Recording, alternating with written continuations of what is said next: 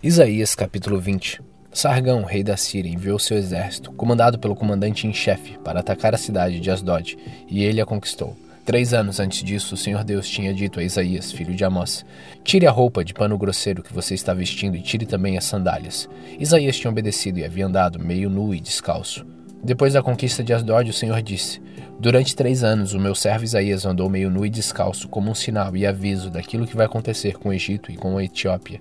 O rei da Síria levará como prisioneiros os egípcios e os etíopes, tanto os moços como os velhos. Eles irão meio nus e descalços, com as nádegas descobertas, trazendo assim vergonha para o Egito.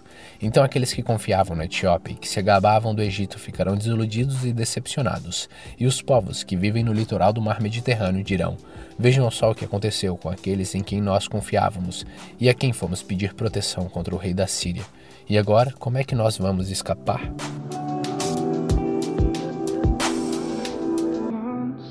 Isaías capítulo 21 Esta é a mensagem contra a Babilônia, o deserto do mar.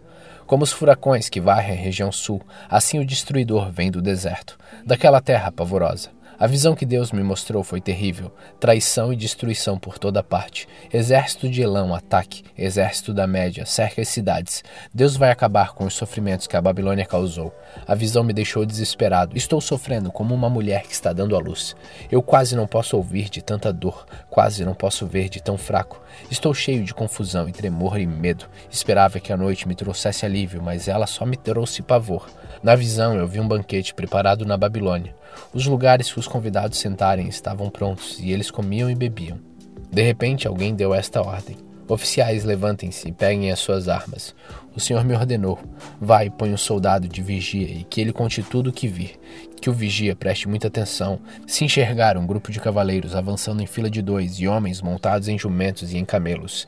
Então o vigia gritou: Ó oh, Senhor, dia e noite tenho ficado no meu posto e estou sempre vigiando. Atenção, aí vem os cavaleiros em filas de dois. Depois o vigia disse: Ela caiu, a Babilônia caiu. Todas as imagens que os babilônios adoravam estão despedaçadas no chão. Vocês, meu povo, foram maltratados, foram malhados como trigo no terreiro, mas eu lhe estou anunciando a mensagem que recebi do Senhor Todo-Poderoso, o Deus de Israel. Esta é a mensagem contra Edom. Alguém me chama do país de Edom e diz: Guarda, quanto falta para terminar a noite? O guarda responde: Amanhã vai chegar, mas à noite voltará outra vez. Se quiser perguntar de novo, volte e pergunte. Esta é a mensagem contra a Arábia. Os fugitivos da tribo de Dedã são forçados a acampar no deserto. Moradores de Temá socorram os dedanitas, dando-lhes água e comida, pois eles estão fugindo de uma batalha feroz. Tentam escapar dos seus inimigos. Querem matá-los com as suas espadas e com seus arcos e flechas. O Senhor me disse: Daqui exatamente um ano, a grandeza das tribos de Quedar terá desaparecido. Poucos dos flecheiros valentes de Quedar estarão vivos. Eu, o Senhor, o Deus de Israel, falei.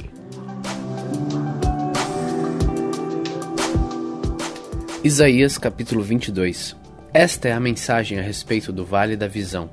Por que é que vocês estão nos terraços gritando e festejando? Por que a cidade está toda alvoroçada e alegre? Os soldados de Jerusalém que morreram nessa guerra não foram mortos em batalha.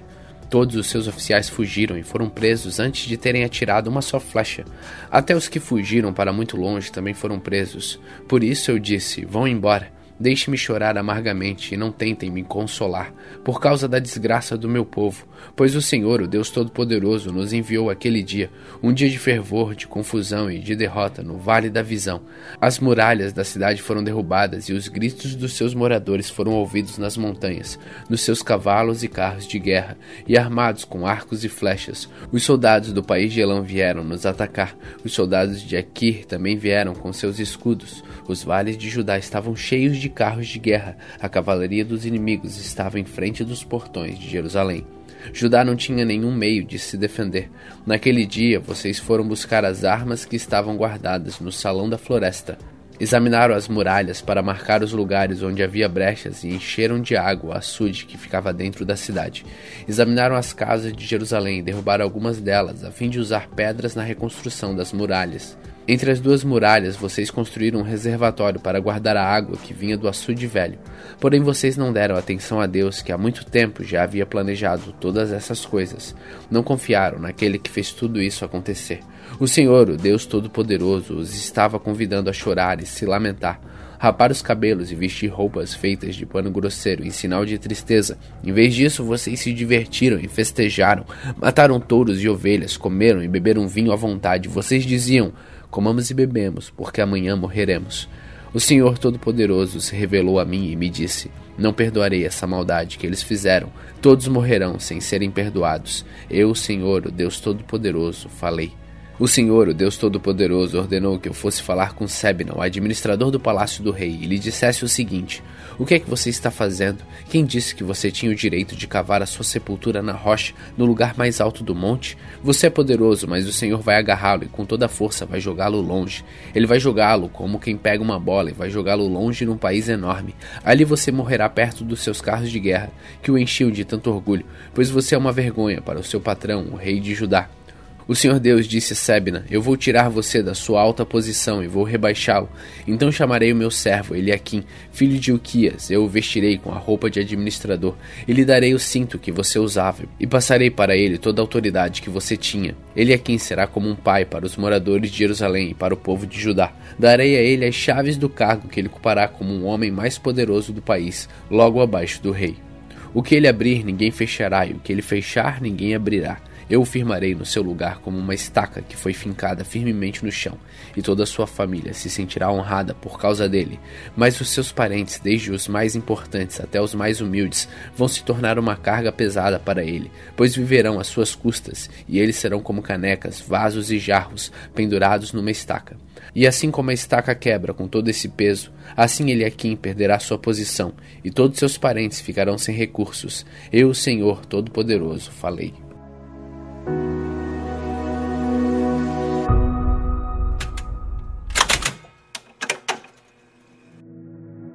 Salmos capítulo 80 Ouve-nos, ó pastor de Israel, escuta-nos, tu que guias o teu rebanho.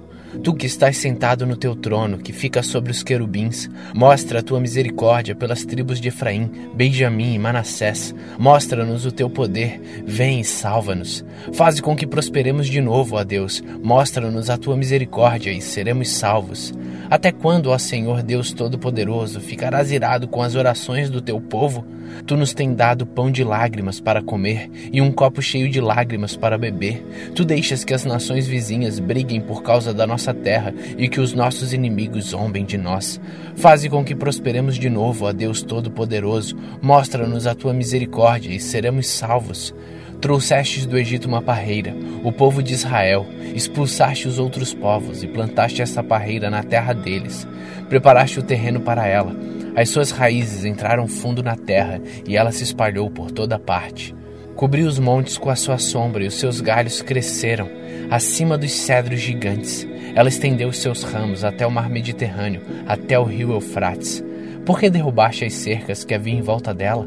Agora quem passa pelo caminho pode roubar as suas uvas. Os porcos do mato a pisam e a destroem, e os animais ferozes a devoram. Volta para nós, ó Deus Todo-Poderoso. Lá do céu, olha para nós. Vem e salva a tua parreira. Vem e salva essa parreira que tu plantastes esse ramo novo que fizeste crescer tão forte. Os nossos inimigos a cortaram e queimaram. Na tua ira, olha para eles e acaba com eles. Protege e guarda o teu povo que escolhestes, a nação que fizeste crescer tão forte. Não nos afastaremos de ti outra vez. Conserva a nossa vida e nós te louvaremos. Faze com que prosperemos de novo, ó Senhor, Deus Todo-Poderoso. Mostra-nos a tua misericórdia e seremos salvos.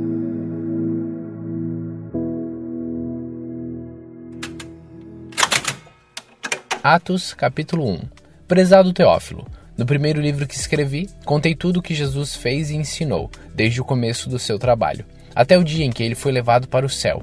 Antes de ir para o céu, ele deu ordens, pelo poder do Espírito Santo, aos homens que ele havia escolhido como apóstolos.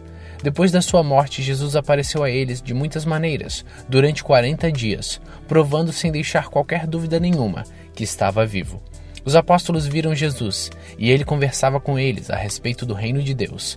Um dia, quando estava com os apóstolos, Jesus deu esta ordem: Fiquem em Jerusalém e esperem até que o Pai lhes dê o que prometeu, conforme eu disse a vocês. Pois de fato, João batizou com água, mas daqui a poucos dias vocês serão batizados com o Espírito Santo. Certa vez os apóstolos estavam reunidos com Jesus, então lhe perguntaram: É agora que o Senhor vai devolver o reino para o povo de Israel? Jesus respondeu: Não cabe a vocês saber a ocasião ou o dia que o Pai marcou com a sua própria autoridade. Porém, quando o Espírito Santo descer sobre vocês, vocês receberão poder e serão minhas testemunhas em Jerusalém, em toda a Judéia e Samaria e até os confins da terra. Depois de ter dito isso, Jesus foi levado para o céu diante deles. Então uma nuvem o cobriu e eles não puderam vê-lo mais. Eles ainda estavam olhando firme para o céu enquanto Jesus subia, quando dois homens vestidos de branco apareceram perto deles e disseram: Homens da Galileia, por que vocês estão aí olhando para o céu? Esse Jesus que estava com vocês e que foi levado para o céu voltará do mesmo modo que vocês o viram subir. Então os apóstolos desceram o Monte das Oliveiras e voltaram para Jerusalém. O monte fica mais ou menos a um quilômetro da cidade. Quando chegaram à cidade, eles foram até a sala onde estavam hospedados, a qual ficava no andar acima da casa. Os apóstolos eram estes: Pedro, João, Tiago, André, Filipe, Tomé, Bartolomeu, Mateus, Tiago, filho de Alfeu, Simão, o nacionalista, e Judas, filho de Tiago. Eles sempre se reuniam todos juntos para orar com as mulheres, a mãe de Jesus e os irmãos dele. Num desses dias de reunião estavam presentes mais ou menos 120 seguidores de Jesus. Nessa reunião, Pedro se levantou e disse: Meus irmãos, tinha de acontecer aquilo que o Espírito Santo, por meio de Davi, disse nas Escrituras Sagradas a respeito de Judas, que foi o guia daqueles que prenderam Jesus. Judas era do nosso grupo e foi escolhido para tomar parte do nosso trabalho. Com o dinheiro que tinha recebido pelo seu crime, Judas comprou um terreno. Nesse terreno ele caiu e se arrebentou, e os seus intestinos se esparramaram.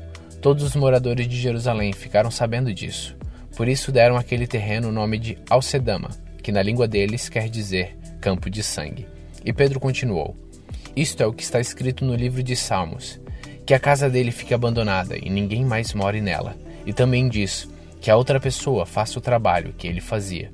Portanto, precisamos escolher outro homem que pertence ao nosso grupo a ser testemunha junto conosco na ressurreição do Senhor Jesus. Deve ser um daqueles que nos acompanharam durante o tempo em que o Senhor Jesus andou entre nós, desde que foi batizado por João até o dia em que foi levado para o céu. E foram apresentados dois homens, José, chamado Barsabás, que tinha o apelido de Justo, e Matias. Em seguida oraram, dizendo: Senhor, Tu conheces o coração de todos. Mostra agora qual dos dois escolhestes para trabalhar conosco como apóstolo, pois Judas abandonou este trabalho e foi para o lugar que ele merecia.